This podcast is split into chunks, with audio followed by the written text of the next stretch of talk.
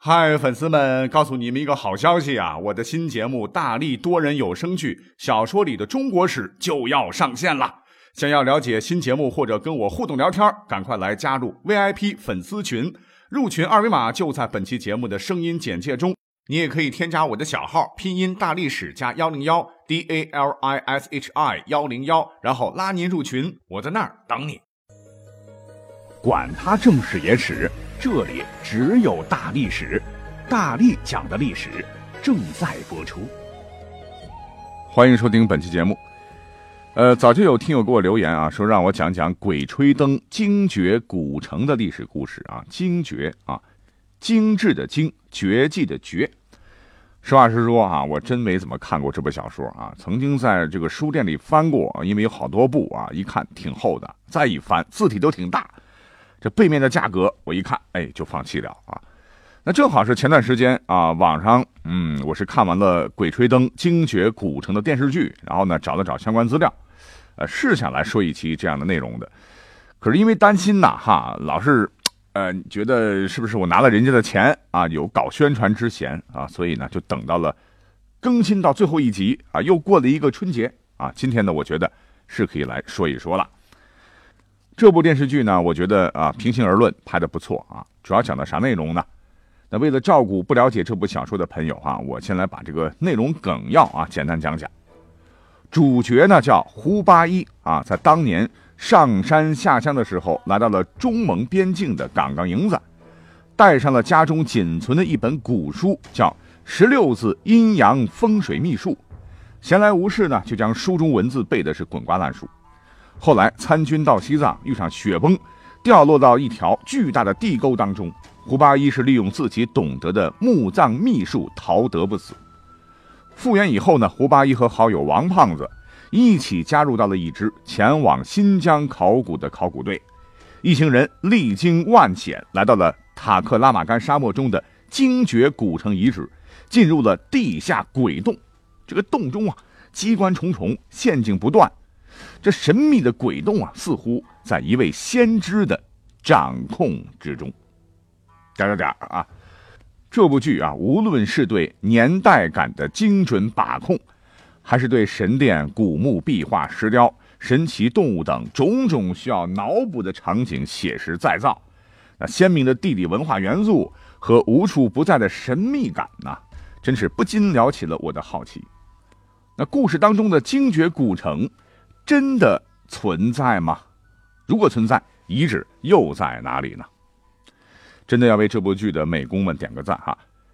我们先回到剧中，啊，在当地向导安利满的带领下，胡八一一行深入到新疆的这个沙漠啊，向着传说中的西域精绝古城进发。在遭遇风暴和沙漠行军蚁的双重打击下，狼狈的考古队终于发现了精绝古国的大门——扎格拉玛山。那经过仔细查找哈，那这座扎格拉玛山啊，完全是属于作者虚构了哈。不过啊，剧中的精绝古城遗址啊，真的在历史上存在过哈，那就是塔格拉玛干中最为著名的沙埋古城之一尼雅遗址啊，因为它靠近一条河叫尼雅。尼雅遗址啊，你一度娘哎，你就可以找到它的相关词条，是汉晋时期。精绝国故址啊，位于中国西北部新疆的民丰县。那据可靠文献记载，哈，精绝国是汉代的一个城邦国家啊，属于西域三十六国之一。关于它最早的记录呢，出现在《汉书·西域传》中，文中记载：精绝国王至精绝城，去长安八千八百二十里，户四百八十，口三千三百六十。胜兵五百人啊，也就是说，这个精绝国啊很小啊，历史上是一个只有三千三百六十人的小城邦，兵力呢也就区区五百人。那精绝国啊，虽然是个小国了哈，但是呢，它位于丝绸之路南道，地处东西交通要道，地理位置呢可是十分重要啊。那这在《后汉书·西域传》中也提到了哈，如出玉门经鄯善，且没精绝三千余里至居弥。那除了《汉书》和《后汉书》，在唐僧的啊《大唐西域记》里也记载，东入沙碛，也就是沙洲，行二百余里至泥壤城，周三四里在大泽中，泽地湿热，难以旅舍，芦苇密茂，无复途径。别看唐玄奘字写的少，但是可以看出，当时的精绝国那可是一片绿洲啊！哈，风吹草低见牛羊。随着历史的发展，到了东汉后期啊，中原你也知道哈，军阀混战，东汉王朝那也是无力经营西域了。于是呢，西域诸国开始大鱼吃小鱼，搞起了大兼并。精绝国呢就被日益强大的鄯善国，啊，也就是由鄯善人征服丝绸之路南道的楼兰、且末、小渊、精绝和卢戎等国建立起的这个西起尼亚河、东至敦煌的鄯善王国，哎，被这个王国所消灭，精绝就成为了鄯善统治下的一个州。再后来啊，受魏晋王朝节制啊，直到。公元五世纪，随着鄯善国的灭亡啊，精绝这两个字也从此消失在了历史的长河中。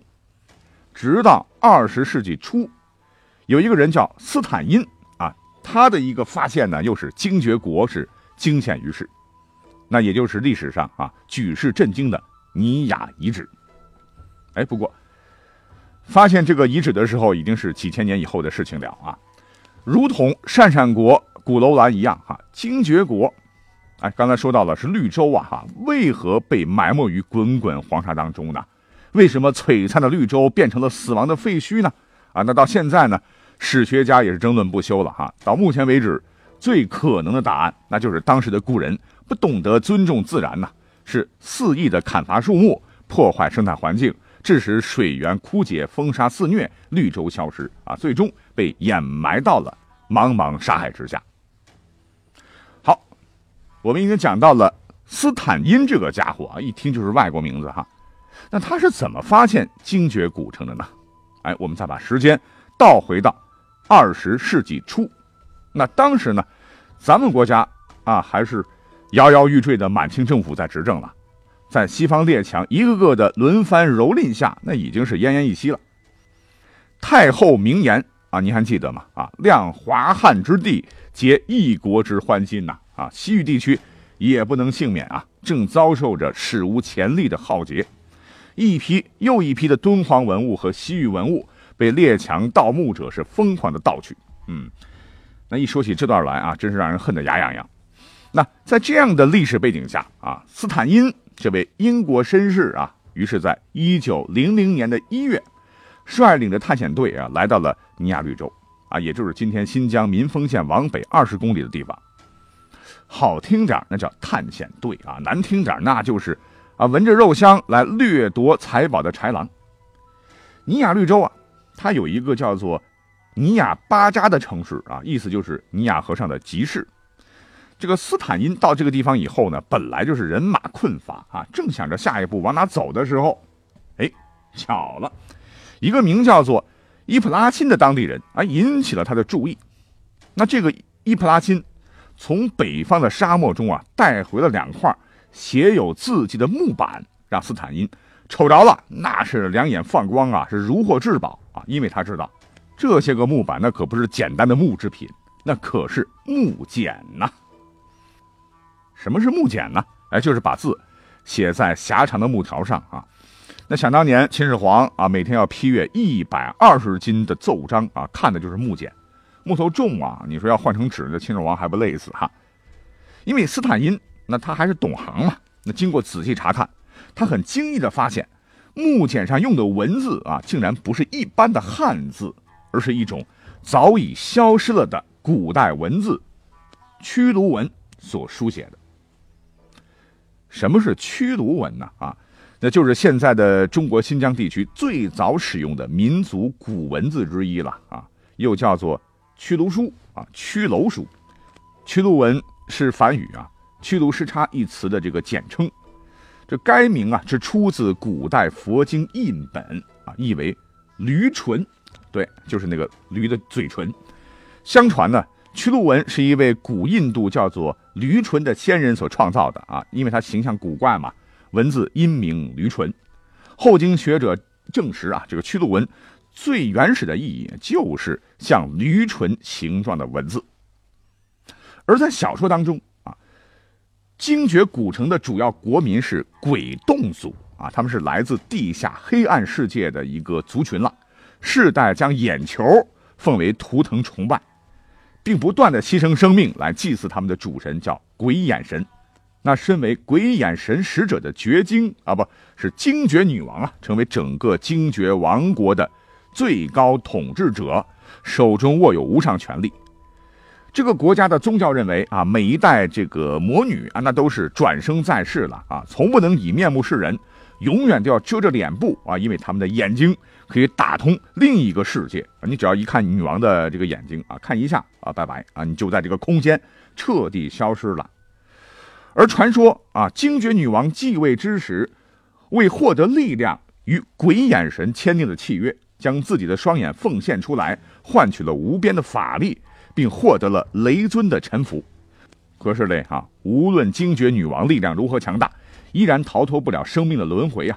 由于滥用鬼眼神赐予的神力，在女王再次转世后，被鬼洞族统治的周边小国是揭竿而起，誓要一灭鬼洞全族啊！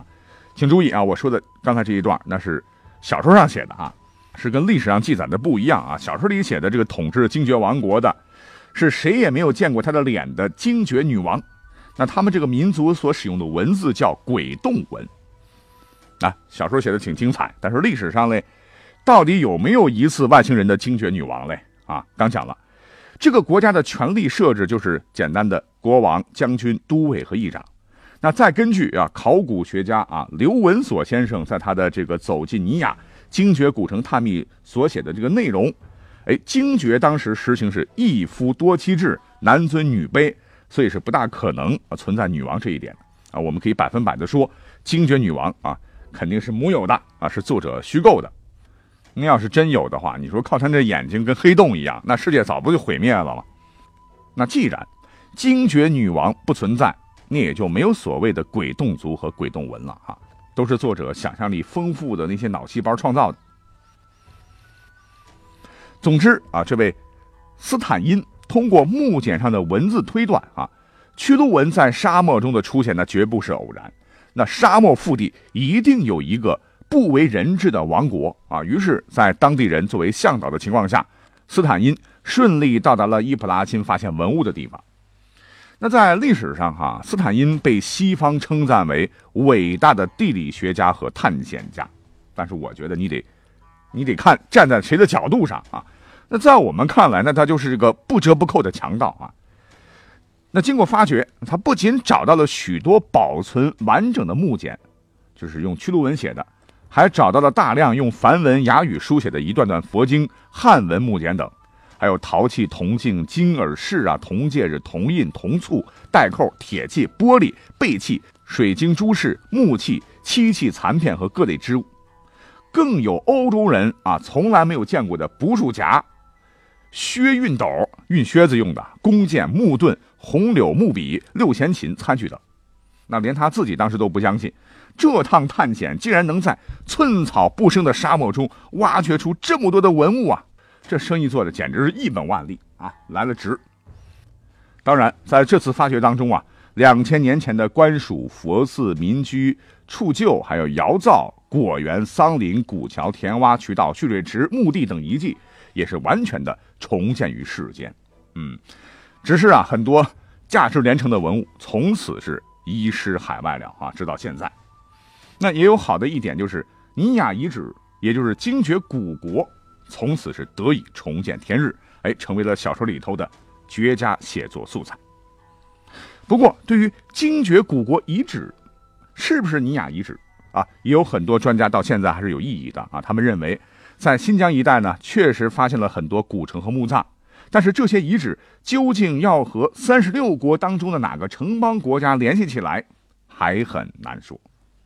好，讲到这儿啊，我们再要把我们的思路回到《鬼吹灯精绝古城》这部良心剧里头啊，我们会发现，对比原著啊，编剧们对辽代将军墓啊和九层妖塔等等这样的情节进行了大幅度的删改。那辽代将军墓中的红吼，这小说里的哈，啊这一种怪兽了和大地懒啊，被浓缩成了一只大粽子。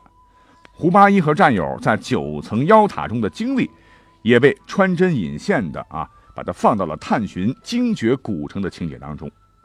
那么问题来了，历史上到底有没有所谓的九层妖楼呢？书里边写的非常精彩了啊！其实历史上呢，还真有啊。这个九层妖塔呢，是当地人呐对于血位一号大墓的俗称。那它呢是青海都兰古墓群中最为壮观的一座墓葬，被我国在一九九六年就列为了十大考古发现之一，是国家重点文物保护单位。那这座墓葬属唐代早期的吐谷浑王氏墓葬，也是我国首次发现的吐谷浑墓葬。那关于这座古墓，在当地的藏族同胞当中呢，流传了很多不吉利的传说了哈，认为里边有妖怪，触摸可能会不好啊。那或者啊，那有专家认为，可能是因为吐谷浑啊在七世纪被吐蕃灭掉，所以当地人可能是害怕啊被自己祖先灭掉的吐谷浑人的这个仇恨嘛。啊，把他们当妖怪。总之啊，这座墓葬被当地人称作九层妖楼。同理，在书中和电视剧中描述的辽代将军墓啊，那它的原型也有，就是一九八五年六月，在内蒙古的通辽市的斯布格图村啊，人们在修建水库时发现的陈国公主驸马合葬墓。那这个陈国公主不是南陈的啊，而是生于一零零零年。死于一零一八年的大辽公主，她祖母呢就是赫赫有名的大辽萧太后。你别看死的时候才十八岁，但是地位显赫啊，所以下葬的时候陪葬丰厚。当时就发掘出土啊三千二百二十七件随葬品，这个墓呢可了不得哈，出土了已知辽代最多的金银器啊，共出土了金器是三十一件，仅双手的就有十一个金戒指啊。一共用金是一千七百克，银器是一百四十七件，用银是一万多克，而且金器的含金量啊是高达百分之九十五至百分之九十八，啊，你看看，你这个胡八一和王胖子啊，你说你到这个墓里边连个渣都没有带回来，嗯，后悔去吧哈。